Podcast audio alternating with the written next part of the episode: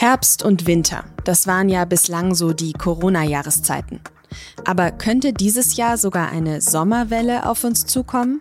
Und wie können wir uns davor schützen? Stichwort neue Impfstoffe.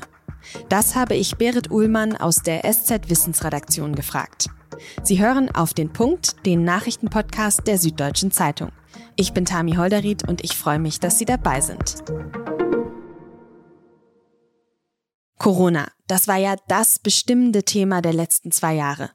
Für mich ist es aber gerade in den letzten Wochen ehrlich gesagt zum ersten Mal so ein bisschen in den Hintergrund gerückt. Irgendwie ja auch logisch. In Deutschland sind die Infektionszahlen eigentlich lange gesunken, die Maskenpflicht ist an den meisten Orten aufgehoben, man kann wieder feiern gehen und sogar die Quarantänezeiten sind extrem verkürzt. Am Mittwoch hat aber jetzt der Corona-Expertenrat der Bundesregierung ein Statement veröffentlicht. Und darin steht vor allem, wir müssen uns auf den Herbst und auf neue Corona-Wellen vorbereiten. Am besten jetzt schon. Die Pandemie ist definitiv nicht vorbei. Wir hatten in der Charité heute Morgen noch 25 Intensivpatienten. Es macht also Sinn, sich auf den Herbst vorzubereiten. Das hat Heo Krömer, der Vorsitzende des Gremiums, am Mittwoch gesagt. Vorbereiten. Damit meint der Rat auch, dass die Politik besser Daten erfassen und einheitlicher kommunizieren muss. Außerdem sagt der Rat, dass es eine solide gesetzliche Grundlage für Schutzmaßnahmen braucht.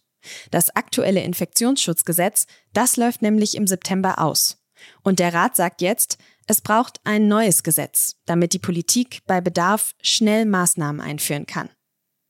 Welche Maßnahmen konkret nötig sein werden, das kann man natürlich noch nicht absehen. Und das hängt auch davon ab, welche Varianten sich bis dahin ausbilden und verbreiten. Aber genau deswegen müssen wir uns jetzt vielleicht doch schon wieder früher mit Corona auseinandersetzen als eigentlich gedacht. In Portugal, da steigen die Corona-Zahlen nämlich gerade deutlich an. Seit Mitte April hat sich die 7-Tage-Inzidenz vervierfacht. Und auch bei uns in Deutschland steigen die Zahlen zumindest leicht. Und Schuld daran ist, wie könnte es anders sein, unter anderem eben eine neue Variante, nämlich die Omikron-Variante BA5. Ist die Corona-Pause jetzt also schon wieder vorbei, bevor sie überhaupt so richtig begonnen hat? Und wie steht es um die schon länger angekündigten neuen Omikron-Impfstoffe? Das habe ich meine Kollegin Berit Uhlmann gefragt. Berit, in Portugal, ich habe es gerade schon gesagt, steigen die Zahlen also wieder deutlich. Was glaubst du, kommt das auch auf uns früher oder später zu? Also ich denke schon, dass die Zahlen wieder steigen werden. Ganz generell steigen sie im Herbst und im Winter ja erwartungsgemäß.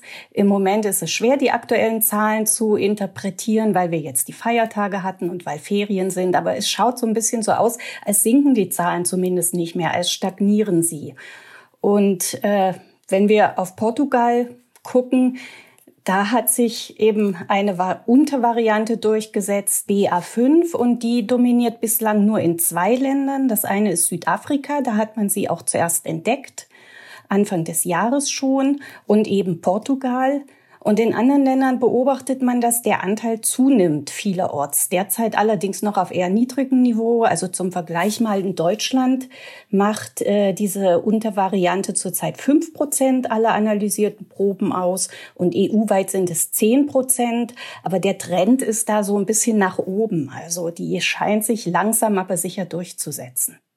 Okay, dann sprechen wir mal über diese Variante. Was wissen wir denn über die? Vielleicht fangen wir mal an.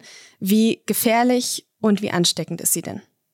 Die Erkenntnisse sind noch relativ vorläufig. Wie gesagt, es sind nur zwei Länder, aus denen man da überhaupt Erkenntnisse ziehen kann. Aber das scheint eine gute und eine schlechte Nachricht zu geben. Die gute Nachricht ist, dieser Typ scheint nicht so sehr krank zu machen. Omikron löst ja allgemein mehr milde Verläufe aus als frühere Varianten. Und auf diesen Untertyp BA5 scheint das ganz besonders zuzutreffen. Die schlechte Nachricht ist jetzt aber, es scheint noch mal deutlich ansteckender zu sein als alles, was wir bisher gesehen haben. Du beschreibst jetzt gerade die steigenden Zahlen in Portugal. Jetzt ist es aber ja eigentlich gerade Frühsommer, die Temperaturen werden wärmer, viele Menschen halten sich wieder mehr draußen auf. Äh, und das äh, war ja eigentlich in den letzten Jahren immer eine ähm, gute Situation, dass sich Corona nicht so weit verbreitet. Wie schafft es denn BA5, sich trotz dieser Umstände jetzt so schnell in Portugal zum Beispiel zu verbreiten? Man vermutet, dass es sich deshalb so gut verbreitet, weil es eben vorangegangenen Infektionen und auch Impfungen so gut entkommt. Also das heißt, die Antikörper, die zuvor gebildet wurden, die können BA5 nicht so gut davon abhalten, die Zellen zu infizieren. Und damit können sich eben wieder mehr Menschen infizieren. Das geht also quasi wieder ein Stück weit von vorne los. Okay, das heißt, wir brauchen jetzt wohl neue Impfstoffe beziehungsweise Impfstoffe, die eben speziell auf Omikron und vielleicht sogar auf BA5 eingestellt sind. Der Hersteller Moderna hat ja am Mittwoch gemeldet, dass sie jetzt erste Erfolge mit einem solchen Impfstoff gehabt haben. Du hast dir die Daten dazu mal angeschaut. Wie viel Hoffnung setzt du denn auf diesen Impfstoff? Bisschen schwierig zu sagen. Wir haben jetzt wieder so einen Konflikt wie so oft in der Pandemie. So, das soll einerseits alles ganz schnell gehen und andererseits will man ja aber auch Gründlichkeit und Klarheit haben und das geht nicht immer so gut zusammen. Und hier ist jetzt auch der Fall, dass wir erstmal nur sehr vorläufige Daten haben und dass da doch noch Fragen offen sind.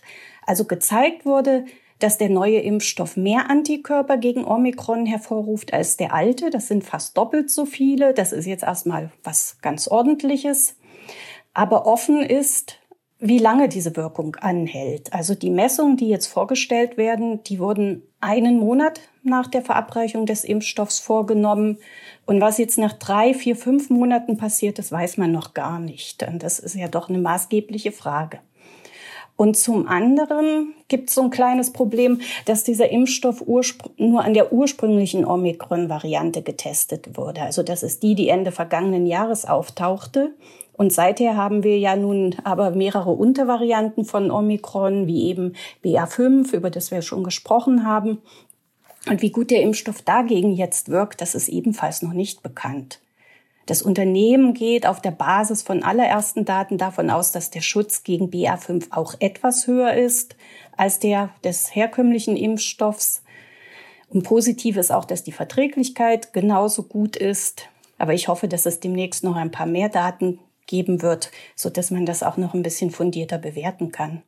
Und es könnte ja tatsächlich vielleicht auch demnächst noch andere Impfstoffkandidaten geben. Ich glaube, BioNTech aus Mainz äh, hat auch angekündigt, in den nächsten Wochen Daten veröffentlichen zu wollen. Insgesamt klingt das jetzt aber, was du gesagt hast, ja, nur vorsichtig hoffnungsvoll, sag ich mal. Was meinst du denn, wann könnte es tatsächlich einen effektiven Omikron-Booster denn geben? Naja, der Zeitplan von Moderna sieht so aus, dass sie schon in den kommenden Wochen zumindest in den USA die Zulassung beantragen wollen und auch noch im Spätsommer mit den Impfungen beginnen wollen. Und ja, richtig, BioNTech hat auch für die nächste Zukunft Ergebnisse angekündigt. Und was jetzt Deutschland betrifft, Karl Lauterbach hat angekündigt, er rechnet ab Herbst mit Omikron-Boostern, ab September frühestens. Und die Bundesregierung hat auch diese beiden Impfstoffe von Moderna und auch den von BioNTech, von dem wir jetzt noch nicht viel wissen, auch schon geordert. Und es gibt also, gäbe also die Möglichkeit, sie dann auch schnell einzusetzen, wenn sie zugelassen werden und auf den mhm. Markt kommen. Der Expertenrat der Bundesregierung hat ja gestern in einem Statement so drei verschiedene Szenarien für die kalte Jahreszeit modelliert. Ich würde mal sagen, einfach gesagt, von sehr drastisch bis moderat ist da eigentlich alles dabei. Was erwartest du denn? Kannst du das schon irgendwie oder was hältst du für wahrscheinlich, vielleicht besser gefragt? Was könnte denn auf uns zukommen in diesem Herbst, Winter? Ich ganz persönlich denke, dass dieses mittlere Szenario am wahrscheinlichsten ist. Das nennen die Experten das Basisszenario. Und das geht davon aus, dass eine Variante wie BA5 oder eine sehr verwandte Variante, auch BA4 hat solche äh, Kapazitäten, sich durchsetzt. Und dann wären eben mit relativ vielen Infektionen zu rechnen und zwar auch über einen relativ langen Zeitraum. Also das kann schon sein, dass das eben im Spätsommer auch schon losgeht und dass diese Sommerpause, auf die wir ja alle immer so hoffen, relativ kurz ist. Und es kommt dann darauf an, wie man reagiert. Also wenn keine weiteren Maßnahmen ergriffen werden, dann könnte das wieder sehr, sehr viele Erkrankungen bedeuten. Und selbst wenn viele von denen jetzt sehr mild verlaufen, dann könnte diese schiere Menge an Erkrankungen in der Gesellschaft zum Teil dann doch wieder kritisch werden. Wenn jetzt aber wieder Maßnahmen ergriffen wären, dann könnte man diese Übertragung reduzieren. Und es kommt jetzt eben darauf an, dass man das Geschehen gut beobachtet und die Voraussetzungen schafft, dass man dann sehr flexibel auch reagieren kann. Das hat ja auch der Expertenrat gestern empfohlen. Vielen Dank, Berit, für deine Einschätzungen. Gerne.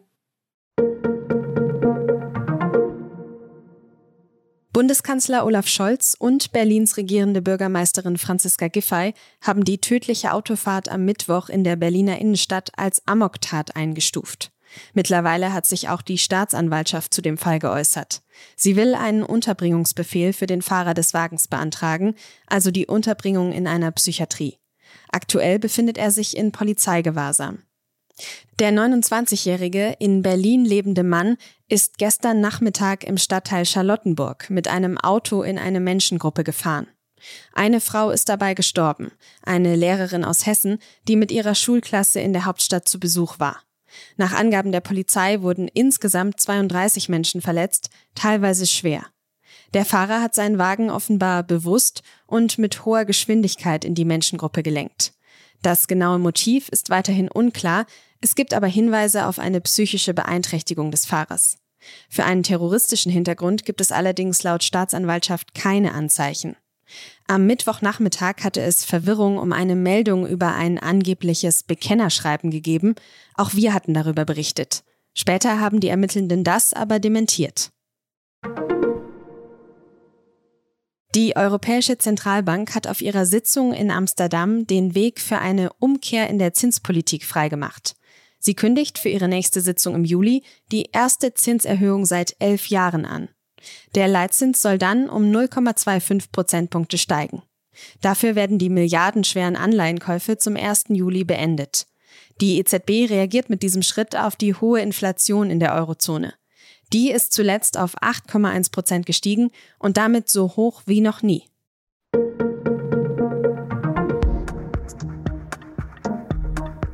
Freitags liegt der SZ ja immer das Magazin bei. Und diese Woche lesen Sie darin einen Briefwechsel zweier, zumindest ehemaliger Kolleginnen.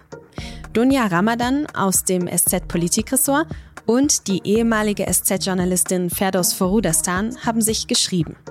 Ihre Väter sind beide nach Deutschland eingewandert und sie schreiben in den Briefen unter anderem über ihre manchmal schwierige Heimat Deutschland. Redaktionsschluss für Auf den Punkt war um 16 Uhr. Produziert wurde diese Sendung von Justin Patchett. Ich sage vielen Dank fürs Zuhören und bis zum nächsten Mal.